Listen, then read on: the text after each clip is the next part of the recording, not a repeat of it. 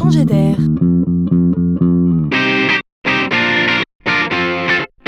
C'est la chronique de Laurent Collen.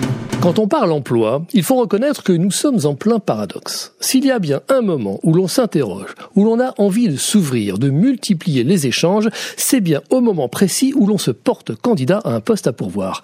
Et c'est le plus souvent le moment que choisit l'entreprise qui recrute pour se fermer comme une huître, comme pour dire silence, on décide.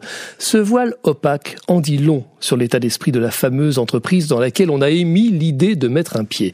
On est dans l'attente d'on ne sait quoi, et c'est stressant pour chacun. Pour changer la donne et apporter plus d'authenticité, une jeune entreprise, Path Motion, a choisi d'organiser et de libérer le dialogue entre le candidat et non pas l'agent recruteur, mais bel et bien les autres salariés de l'entreprise qui recrutent. Imaginez un bouton sur le site internet de l'entreprise à côté de la petite annonce sur lequel il suffit de cliquer pour solliciter et dialoguer avec les collaborateurs dans l'entreprise. Le dialogue s'élargit et c'est tant mieux.